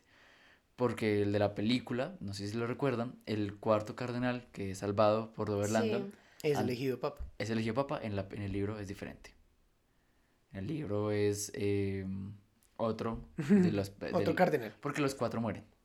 O sea, Sí. no logra salvar No logra ninguno. salvar. Y creo que en la película eso sí me gusta mucho y es que él sí logra salvar a uno porque le da fe, como que le da esperanza a lo que puede pasar en una película que, por lo que acabamos de decir, al principio comenzamos esta discusión de ángeles y demonios y es, pasan horas, hace que la película tenga un ritmo acelerado y que no se sienta lenta y que el misterio de, o sea, sí es misterioso, porque sí no esperas que sea ese personaje en particular. No, uno nunca espera que el cardenal sea aquel que tenga que ser el villano. Si ya leíste La Fortaleza Digital, leíste Conspiración, llegaste a Ángeles y Demonios, no te confíes de cualquier personaje. Solo confía No. en Robertito Landon. Sí, Y me encanta eso. Mi chica favorita, mi chica Landon favorita, Victoria. concuerdo con Amo. Victoria. Asdru en la cocina, antes de que comenzáramos el capítulo, decía la escena particular donde eh, rasga una Arranca. Y, Eso duele. y Robert Landon queda como, porque es nerdo, es queda como... ¡ah! Acabas de dañar un documento inédito. Claro, es co- es como que te arranca una página de un cómic Pues primera no, edición. sí, no. nomás Robert Landon tiene que coger con pinzas cada una de las páginas por, la, por el tiempo y lo O importante sea, que son. porque saber que están en cubículos donde el La mie- acceso al aire es limitado Exacto. porque si no se van a oxidar las hojas de lo antiguas que son. Así que, Victoria, mi chica, me encanta. Vámonos con el siguiente. Nos pro- pro- profundizamos más en este porque, pues, es una de las películas que sí íbamos a hablar el día de hoy. Vámonos con la segunda película. El Código Da Vinci. Que también es la primera. eh, Enredos. Ajá, exacto. La más popular y posiblemente la más polémica de todas. Ah, no les dije. Ángeles y Demonios fue prohibida en 16 países. Por supuesto. Así iba a pasar. Mientras que el Código Da Vinci es, de, es eh, prohibida en 29 países. Por lo mismo yo creo que tiene mucho más No, pues es recaudación. que Imagino que incluso debieron, pesado, ¿no? debieron amenazar a Dan Brown por hacer este libro. Hmm. Sí, muchísimo. porque piensa que en el Ángeles y Demonios es Vaticano, pero en el Código Da Vinci la organización a descubrir es el Señor Jesús. O sea, pues El origen de la religión. sí, o sea, la A- a organización mí es de pensar, Sion, me gusta pero la pensar que es figura de Jesús. Jesús. Y María. Wow. Eh, bueno, vamos Magdalena. a ver. Magdalena. Para Magdalena. aclarar, para aclarar. Recupera el personaje de Robert Landon que ahora debe solucionar un misterio con la criptóloga, otra criptóloga, Amor Sophie. Neveu, relacionado con una sociedad secreta conocida como el Priorato de Sion, de la que Leonardo da Vinci habría sido gran maestre, y la posible ubicación del Santo Grial. Langdon y Sophie parten en busca del Grial por distintas locaciones de París y Londres, mientras un monje albino asesino trabaja presuntamente a las órdenes del Opus Dei para mantener oculto este secreto. ¿No les pasa que buscan algo y lo tienen en la punta de la nariz? Un grano. No, A un veces. grial. Sí. Esa, esa revelación creo que es muy interesante. Mm, claro, en Ángeles y Demonios el plot twist es de el que creías que era el héroe era el villano. Pa, pa, pa. Aquí es La, como... la religión se puede atacar a sí misma para verse como la salvadora. Sí, exacto. O sea, es como plot twist político. Aquí ya es distinto. Aquí es como de ese objeto que tú has visto en la película del Rey Arturo, que has escuchado sí o sí la palabra Santo Graal. Eh, no, no es un objeto. Es una persona. Me encanta. Muy bueno. Desde Muy la, inteligente. Desde el estudio que tiene Robert Landon y la facilidad que tiene Dan Brown para contar historias, que él entienda que un símbolo no es algo físico, sino algo espiritual, como Sí, o una, sea, no Es una literal. representación de algo más. como una representación, le da mucho más sentido, porque Robert Landon, al ser, tener ese estudio en iconología y simbología, va a pensar que todo lo que va conociendo y sabes es así, así, tal cual. Sí. Aquí en cambio le cambian la, la forma de ver el- el- el- el- este objeto que tantas guerras tuvo, tantas muertes, tantas batallas, tantos países dividió, que sí es real y que trata de la historia del mundo. Y es hacerlo realidad porque las teorías Hágalo estaban. real. Las teorías sí estaban ¿no? y siempre han existido. El, el, el rebajar, pero es que e- eso me parece absurdo, pero voy a utilizar la palabra. El rebajar a Jesús a hombre es lo que le quita el poder a toda una religión que se construyó en base a eso, de que Jesús era capaz de hacer milagros, de que Jesús era el hombre escogido por Dios para montar lo que iba a ser la fe de la humanidad, la salvación de la humanidad. Y digo rebajar, pero a mí me parece mal usado ese término, porque es que el hecho de que el hombre como hombre nazca bueno, crezca bueno y muera en, en, en responsabilidad de la humanidad para que ésta pueda corregirse, sacrificio, en sí. sacrificio de la humanidad para que se corrija en su camino, no está mal. ¿Por qué tenemos que darle esa, esa, esa espiritualidad y deidad para que sea superior a nosotros, cuando siendo igual también puede hacer el cambio? Sí, Jesús, Jesús fue un gran filósofo. Mm, ¿Cómo, ¿Cómo no te va a caer bien Jesús? Además, o sea, era un hippie buena onda. Sí, pues es- O sea, el, el- el tipo... era, un, era un hombre trabajador, quería mucho a su madre, quería mucho a su padre, Ujú. era un hombre espiritual, era un hombre que Defendía a los podía amar. débiles, era un buen líder, proveía por la igualdad, Sí. era un buen líder. Era un activista. era un activista. Y al final se convierte en un, líder mártir. social. Y al final se convierte en un mártir por tomar un sacrificio. Exacto. Para cumplir algo que él debía hacer. Pero también lo, creo que lo que Mafi dice es muy cierto. ¿Cómo vas a creer en alguien como, no sé, un padre? Te dice, ama a tu esposa y ama a tu familia cuando él no tiene esposa y no tiene hijos ni familia. Cuando ni siquiera puede tenerlos porque eso se le prohíbe. Creo que Por es su supuesta santidad. creo que es más fácil cuando alguien, independiente de quién sea, te da un consejo, te dice cómo hacer las cosas siempre y cuando las haya vivido. Y me parece que eso está muy muy lindo de este libro. Dios habla de amor porque Jesús debió amar a alguien. No en ese sentido eh, divino, como de amo a todo el mundo. Ama a tu prójimo. Y aún así lo hace. Y aún así lo hace. Pero es la. Ay, expresión humana, es la expresión humana del amor. Eh, sí, amó a alguien. Y Conecto tuvieron un hijo con alguien. y, y, cre- y crecieron. Sí. Me parece que está muy bien. o sea, hay, hay, hay- hay subdivisiones de la, del, del, del catolicismo, el cristianismo, que permiten que sus padres tengan familia, tengan hijos, porque entienden que es importante para que el padre pueda entender la vida. Exacto, y ahí es donde también viene un, viene un quiebre que la misma religión se hace, y por eso nosotros somos, eh, perdón, eh, digo nosotros porque pues, yo, yo crecí católica, y es el hecho de, de hay división católica, cristiana Ah, y demás, pero y la y propia eso iglesia católica, exactamente. que protestantes, que la iglesia de la divina luz de la calle séptima, ¿qué? Está Es muy dividida, enredado. está muy dividida y eso incluso viene también a dar soporte dentro de esta historia en el hecho de los textos ocultos, de que hubo también un evangelio de María Magdalena que también daba fuerza a lo que era la historia, la otra historia del Jesús que no todo el mundo quería saber porque se quería considerar como una divinidad y una deidad. Sí, Sí. Muy en defensa de lo apócrifo, ¿no? Lo que no está en la Biblia. Y que eso sí debe existir. O sea, el- la Biblia es como un cómic edición especial. Son las mejores partes de muchos números que existieron, resumidos para que sea de fácil Claro, lectura. o sea, sería, sería muy ingenuo pensar que... Así mm, fue la historia y no más. Sí, de, sí, de o sea, fácil que- lectura, pero que mucha no hay una, que interpretación. no hay una manipulación de a tantos años, tantos papas, tanta, eh, digamos, evolución que ha tenido también la propia religión, que no hayan mani- eh, a- ajustado eso, pues es obvio que sí, y eh, el propio libro y la propia película, supongo que también lo mencionan, pues eh, de repente en tal año eh, tal papa incluyó tal evangelio, o excluyó tal otro, es como, pero ¿cómo que lo excluyó? ¿No se supone que es la palabra de Dios? Y, y, pues el Papa es un hombre. Claro, es la representación de Dios en la tierra, la sucesor de Pedro, escrita por hombres etcétera. imperfectos. Pero ¿cómo es eso? O sea, Sí, son tiene que haber algo que no sabemos. Son editores, exacto. tiene que haber algo que no sabemos. Esto apela a eso. El, el código da Vinci. ¿Por qué el hombre busca siempre conocer lo que no conoce? ¿Qué es, qué, qué es esa...? Ush. ¿Por qué él... la curiosidad mató al gato?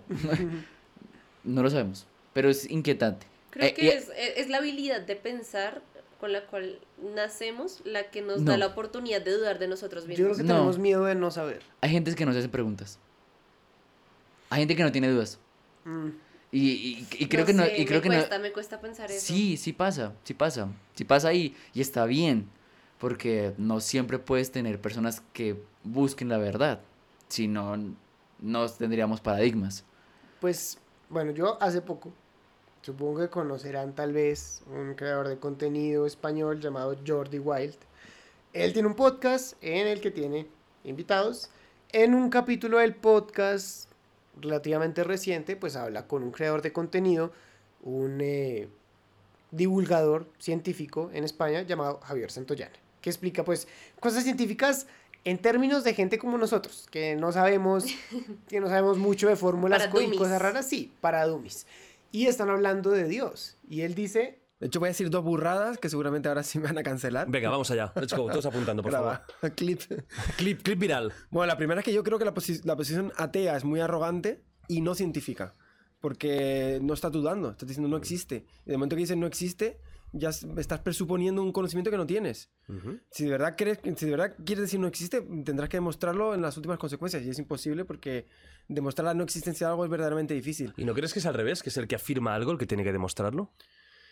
Y eso es lo que se suele decir, ¿no? La prueba, la carga, tal. Pero es que es una cuestión tan importante sobre el universo que no vale con decir, "Mm, no, de- demuéstramelo tú. No, a ver, yo creo que la ciencia tiene que abordar estas cosas y llegar a- al fondo. Entonces, sí, es verdad que normalmente cuando hay una existencia, la carga de la prueba va de la Al- parte. al que lo afirma. Pero siendo una cuestión tan importante sobre todo lo que tiene que ver del universo, creo que tenemos la responsabilidad científica de encontrarle una respuesta.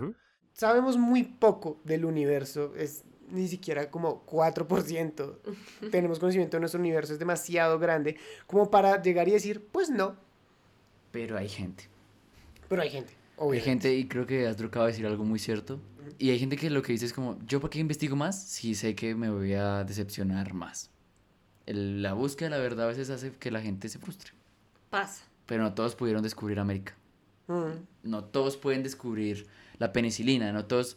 Y está bien. Por eso es que se vuelven ídolos. Y Jesús es un gran ídolo.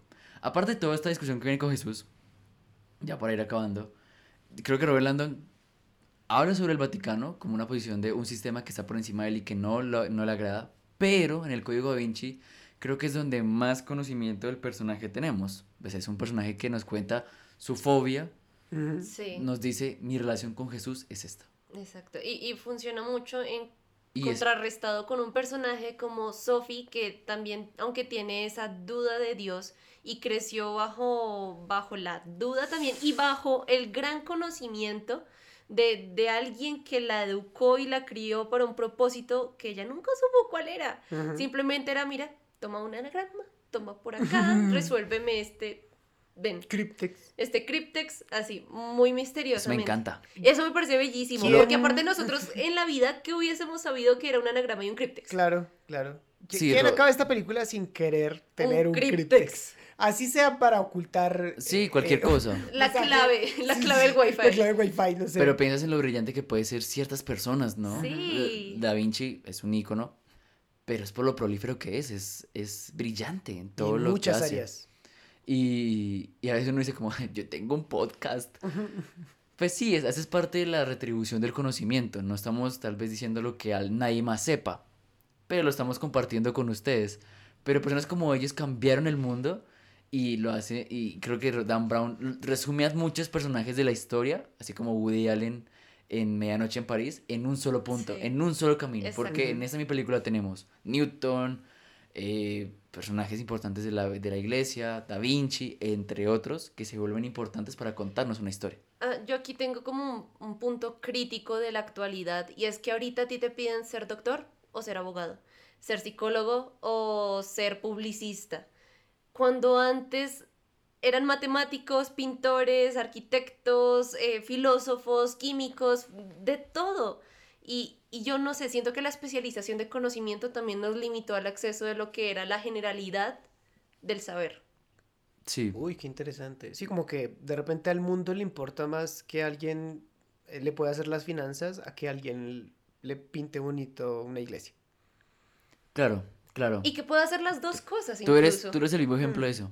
Porque soy artista y me dedico a eso. Claro. Ajá, Sí. Exacto, tú, Claro. tú en algún momento, me imagino, de la historia pudiste haber sido muy importante, pero hoy por hoy, pues lastimosamente, al igual que muchos de nosotros, pues somos parte de, de, de esa hormiguitas que van construyendo un grano de. Sí, bueno, uno tiene que ser consciente que hagas lo que hagas, por mucho que te guste, Nadie lo hace como Frisbee lo hace. por mucho que te guste, estás alimentando la boca a alguien más. A una abeja, una abeja reina. Ujú.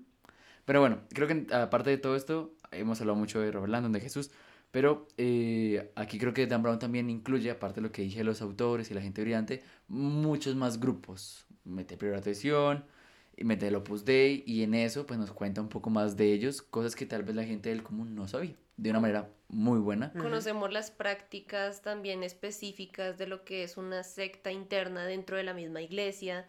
Ajá. El personaje de Alfred Molina es muy interesante. Sí.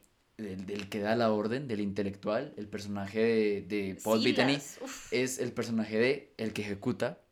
Y finalmente Ian McKellen, otro personaje brillante, es el personaje de el que cree y que va a hacer todo lo posible por ver que es verdad lo que él siempre creyó. Ujú. Fin. Siguiente libro. De esta no hay película. Qué lástima. El símbolo perdido. Pero hay Trata- serie. Sí, pero Eh, Ese no es Robert Langdon. Trata el tema de la masonería con el personaje de Robert Landon como protagonista. Esta vez deberá salvar la vida de un viejo amigo, Peter Solomon, y evitar que un secreto muy bien guardado caiga en malas manos con la ayuda de la científica del Instituto de Ciencias Noéticas, Catherine Solomon, hermana de Peter. No cuenta mucho, no. no cuenta mucho y me parece que está bien, pero aquí son los masones.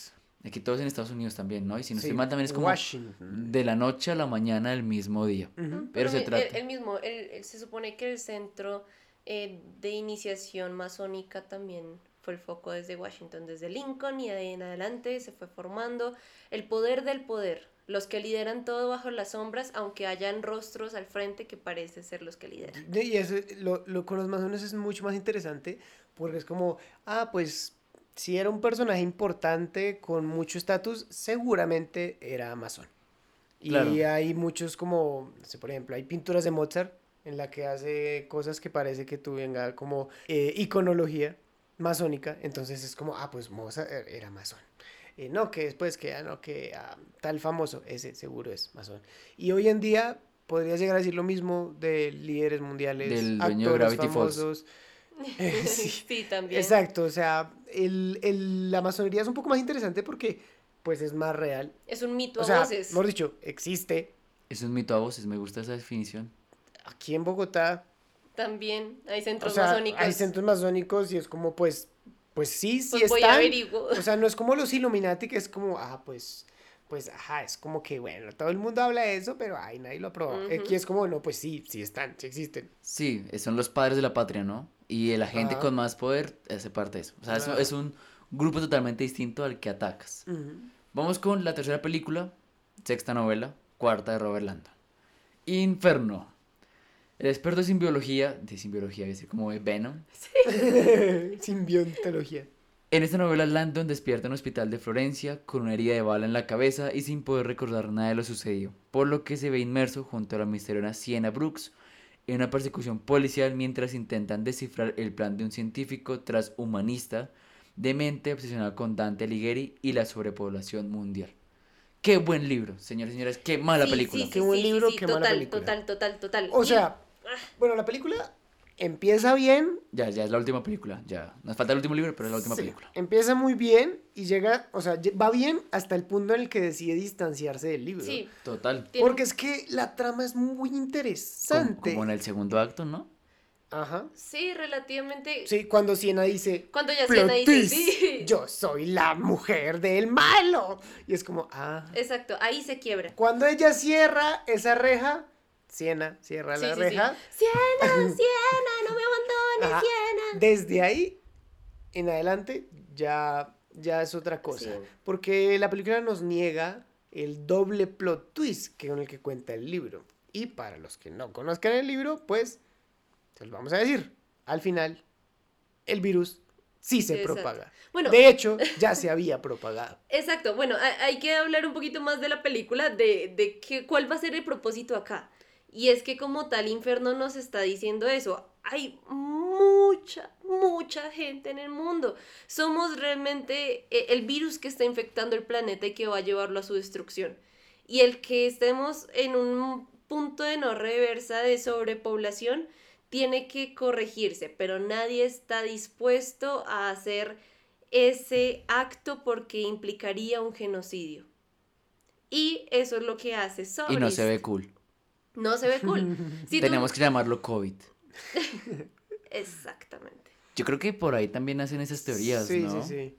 Puede Claro. ser. No, puede no, no ser. estoy diciendo que se nazcan de Dan Brown ni este libro, pero, No. pero creo que todos nos hemos dado cuenta, bueno, la gente consciente es los eh, fenómenos naturales, terremotos, explosiones, tormentas, huracanes, son una forma en la cual la Tierra se protege a sí misma de... Es la expresión de la Tierra.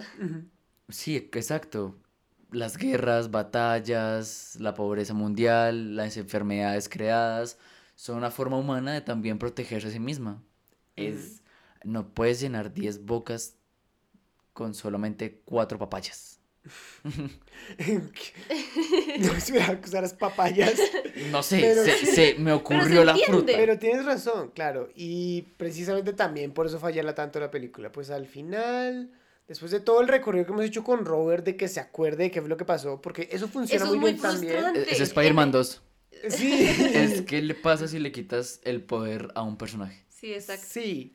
Pero que entonces ni, siquiera se que vuelve- ni siquiera es que te quites el poder, porque él todavía tiene sus conocimientos. Pero, Pero, no, los no tiene los tiene Sí, más exacto. lenticos. Los tiene más El pero problema sobre todo son los eso... últimos dos días. Sí, Pues no. Claro. Ah, bueno, sí, señor. Porque Sí, igual señor. Sí, sí, él sí. coge las pistas que incluso Le él toca mismo ha de dejado. Pero lo que dice Mafe está un poco más lento de lo normal. Aparte está, está aturdido, Está está... aturdido. sí, me, me encanta cuando dice eso como... "Ah, Es un anagrama, debe haber caído en cuenta antes. Pobrecito. O cuando dice, cuando dice, "Ah, es, está, está en Estambul. Y estamos en... Está- está- Dice como, dice, es la catedral equivocada, es el país Sí, equivocado. exacto. Es eso. Es, si si Rolando error hubiera no estado cometería. en su prime, pues hubiera estado, o sea, Inferno duraría dos horas. Sí. Soy, soy muy fan también de que él como que, bueno, vamos a mirar las cámaras de seguridad. Ah, ahí estamos viendo la, la máscara de Dante. Ahí me estoy robando la, La máscara máscara de Dante. Dante. Ahí estoy huyendo. Y la pobre mujer embarazada. Y la- y Señor como- Langdon, no sé qué pensar de usted. Así como, "Eh, a ver, cálmese señora, siéntese. ¡Ah, chaito!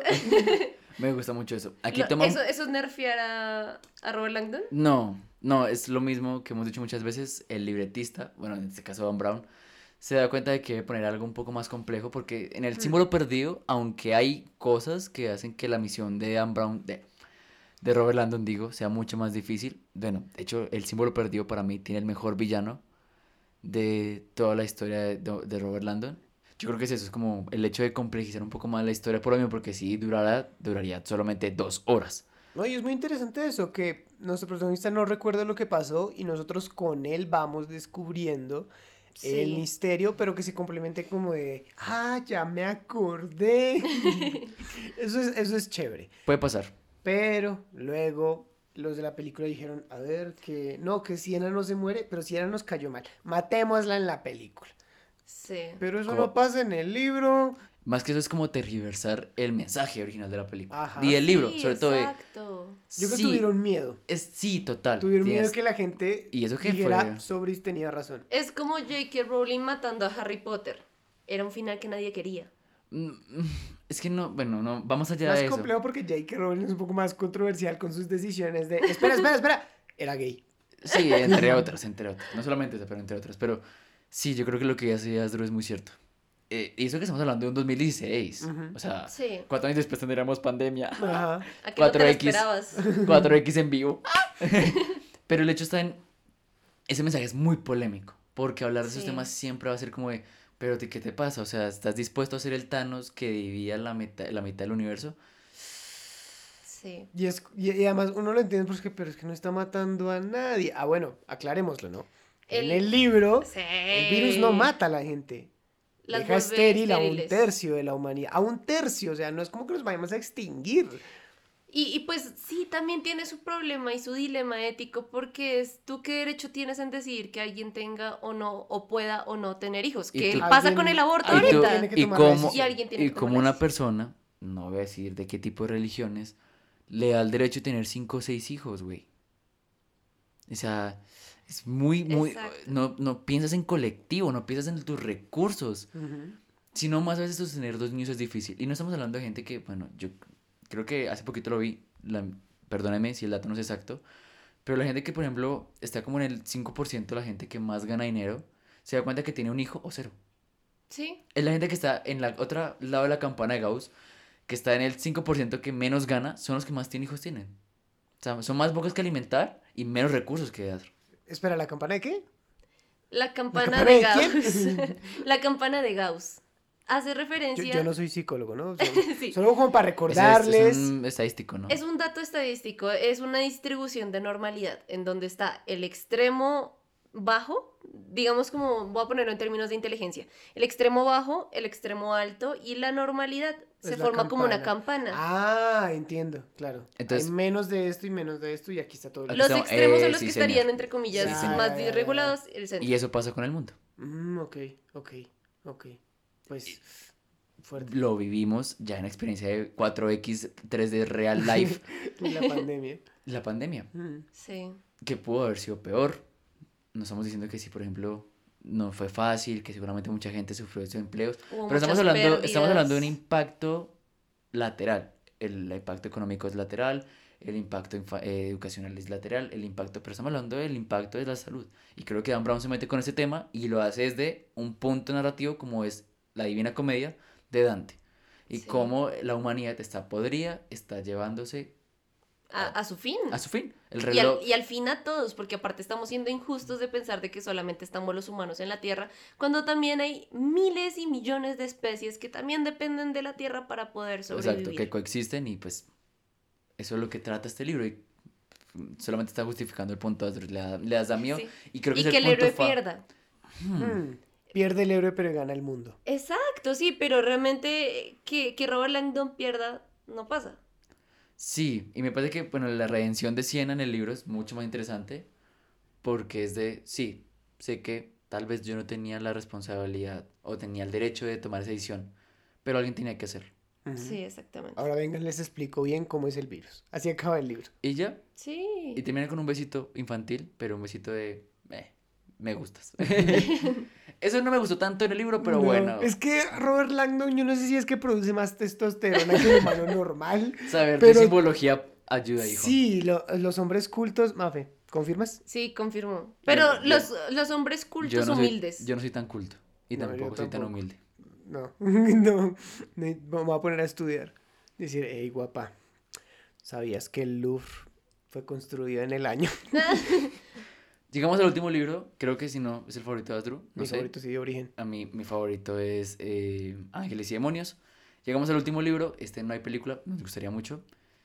Quinta entrega de la serie Robert Landon. El profesor Landon acude al museo de Bilbao para conocer un gran... Ay, di el nombre. El Museo Guggenheim de Gracias. Bilbao.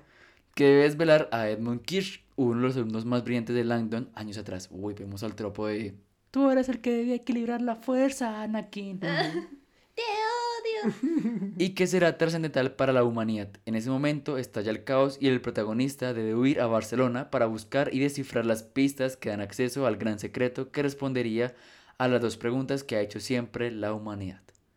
¿De dónde venimos y, ¿Y a dónde dónde vamos?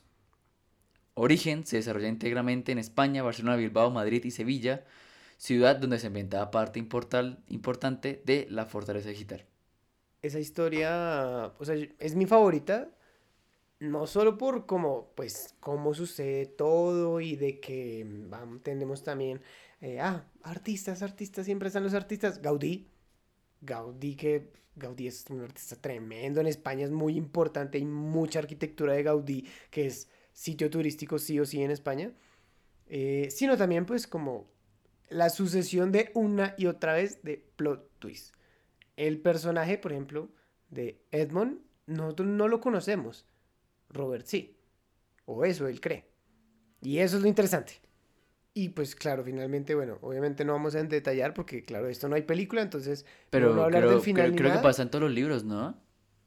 Mm, que él En- conozca a alguien pero que no, sea, que no lo conozca Sí, también. eso creo que, eso creo que fue lo que Sí. dijo Mafe, ¿no? O sea, Claro, es que como, es- en sí, Ángeles sí. y Demonios él conoce, o sea, es como, no, no te queremos aquí en el Vaticano, ¿no? En la de Código da Vinci él conoce esa, el, Al tutor que es de Sophie. En Inferno, No, él conoce, él conoce más al maestro. Iba a, A los dos, a conocer los- a los al dos. que se a los dos. ¿no? Ah, exacto, Sí, le va a conocer. Eh, en Inferno él conoce el, el trabajo y obra del que crea el virus. Sí, y también conoce a la y a directora la de de la la OMS. Eh, uf, Oh, Rico pa' rico. Hermosos. En el código, el símbolo perdido, él, pues ese es más personal porque él sí conoce a la doctora. Y aquí, lo que tú dices, conoce a Edmund Kirch. Mira, es su estudiante. Es que eso también es interesante, la posición de que sea el estudiante y que él sabía que tenía ahí unas dudas, unas preguntas y ahora es como de todo eso está llegando hasta este punto. Pero también pues con este es como de lo vuelvo a ver, no es la misma persona que yo conocí, pero sigo las pistas y me doy cuenta de que lo sigo conociendo. Me encanta el villano del origen. Es de los mejores villanos también de la saga de Robert Landon porque se revela hasta el último capítulo. Incluso en los últimos seis párrafos. Wow. Y uno dice, no. Sí, sí, sí. Uno dice, E- Ese sí, yo creo que yo sí, en ese momento cuando lo leí, hace un buen tiempo, fue como... Ujú. O sea, los demás, bueno, tú los puedes predecir porque tienen conductas medio Sospechosas. extrañas, exacto, sospechosas. Esta sí es como, ¿Cómo? No. Sí, ¿De claro. verdad tú? Está muy bien pensado ese plot twist. sí, señor. Así que, gran libro, esperemos que no les contamos mucho los libros, pero que los quieran leer. Y las películas que también contrarresten lo que es el libro. A diferencia de los cómics que pueden tener una versión de un Batman, de este Batman, de este Batman. Aquí solamente hay una versión de nuestro querido Robert Landon, que obviamente Ron Howard y los demás libretistas pues toman lo mejor de él y lo ponen en, en un lenguaje fílmico. Ron Howard, te amo y tu hija, me, quisiera- me quiero casar con ella. Espera, espera, ¿quién es la hija? ¿Cómo no vas a saber cuál es la hija, no? No, no. Es Brice Dallas Howard. ¡Ah! ¡Ay! Uy, sí. En- bueno, tiene Sí, otros hijos, ¿no? Pero Uy, Brice, sí, sí. La, la más Uf, importante. Uf, claro. no. directora también, ¿no? Directora también. Bellísima. Ay, me encanta, me encanta, me encanta. Me encantan más los, los Howard. Y ya, me parece que está bien. Lo, lo hizo muy bien. Pero los libros, ojalá los lean.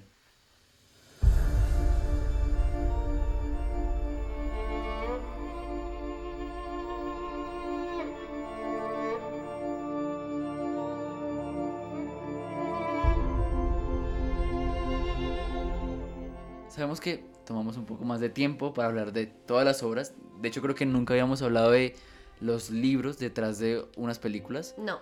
Y en esta ocasión me, me lo pasé bastante bien porque fueron libros que sí leí. O sea, creo que es el único autor del cual sí leí todos los libros. Y me siento, me siento honrado.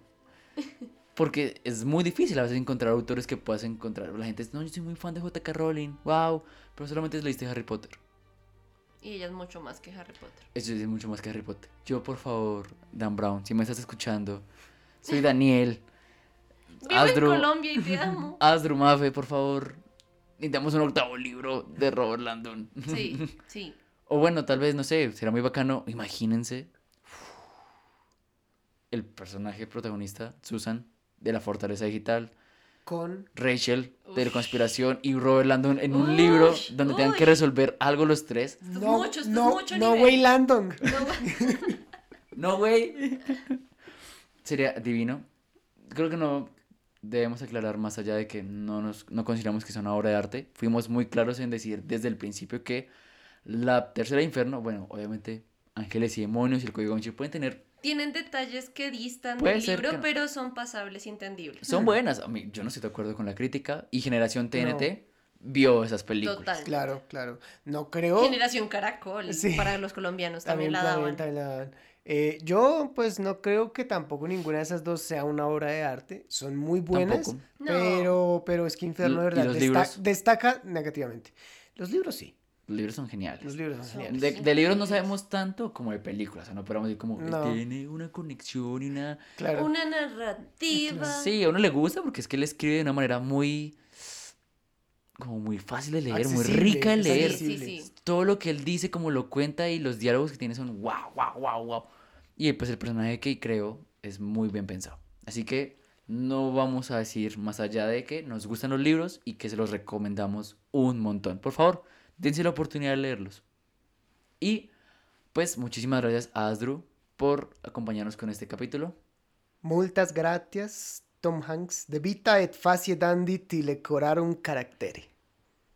¿Ah? Muchas gracias a Tom Hanks por darle vida y cara a un personaje tan entrañable en latín. Ush. Debía haberlo dejado también como un acertijo, ¿no? Pero ya que. Gracias, Tom Hanks, te amamos. La ratalada, la ratalada. El ratalada. El ratalada. ¿Soy el único que sabe utilizar bien ese adjetivo?